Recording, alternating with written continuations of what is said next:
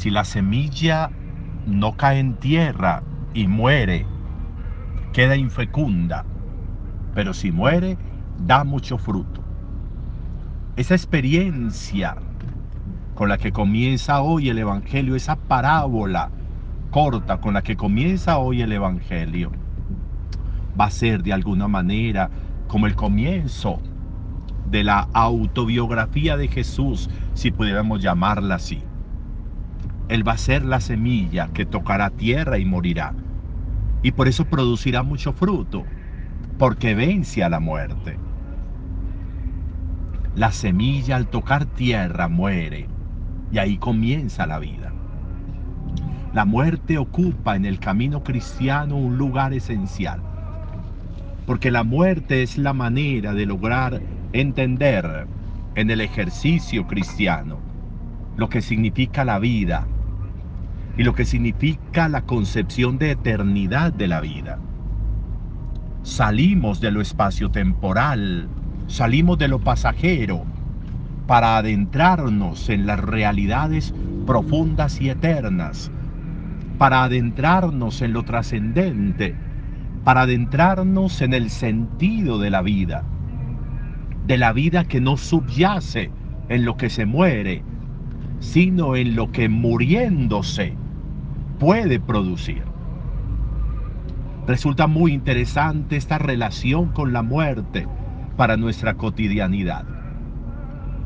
Decir que debemos acostumbrarnos a la muerte, pero no a la muerte ajena, sino a la muerte propia.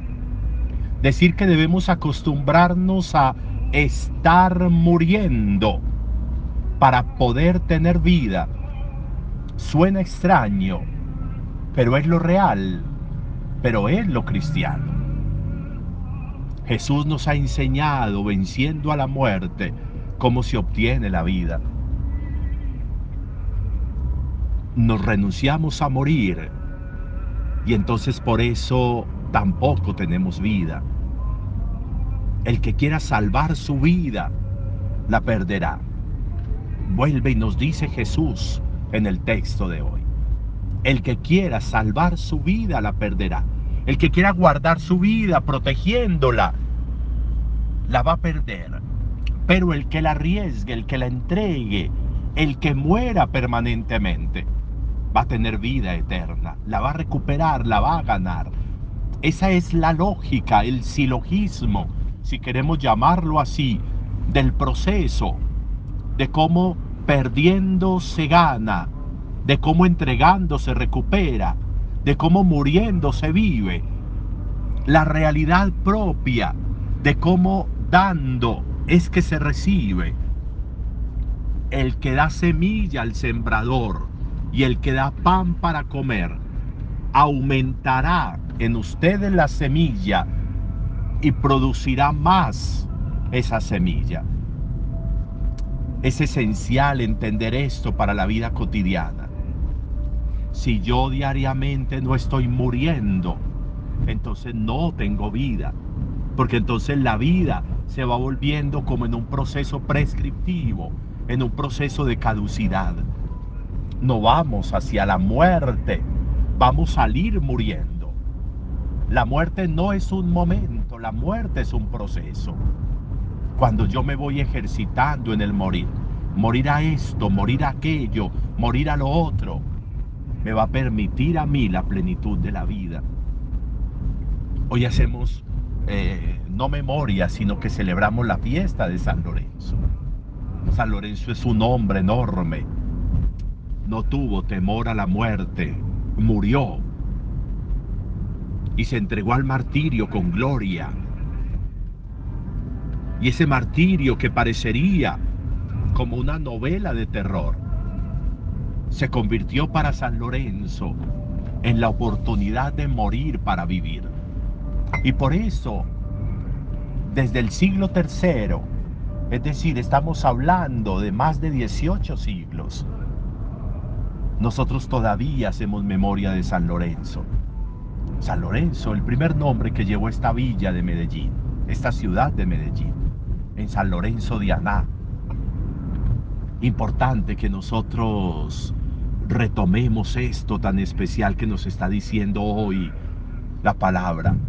Pensemos en la semilla, pensemos en tocar tierra, pensemos en estar muriendo, pensemos la máxima que le dice hoy Pablo a los Corintios, el que abundantemente siembra, abundantemente cosecha, pero el que tacañamente siembra, tacañamente cosecha. Estar muriendo para tener vida. Esa es una contradicción que produce gloria, que produce trascendencia, que produce felicidad, que produce satisfacción, que produce ganas de vivir, porque produce abundancia de vida. Estar muriendo nos permite abundar en vida. ¿A qué tienes que estar muriendo? ¿A qué te está faltando para ir muriendo? ¿Dónde deberías tocar tierra como la semilla? Es bien bonito lograr imaginarnos el árbol grande, enorme, hermoso, frondoso, de varios metros que contiene la semilla. Solo ese árbol saldrá de esa semilla cuando esa semilla muera. Esa es la realidad que nos enseña la naturaleza. Y ahí tenemos que aprender. ¿Dónde esta vida podría tocar tierra para morir y permitir que salga el árbol que debe salir? Ese árbol que contengo. Qué tan bonito imaginarme yo eso contengo un árbol. Mi vida contiene un árbol enorme, bello. Imaginémonos el más bello de los árboles que conocemos. Contengo ese árbol en mí. Solo me falta tocar tierra para que ese árbol brote y salga. Bonita reflexión en esta fiesta de San Lorenzo.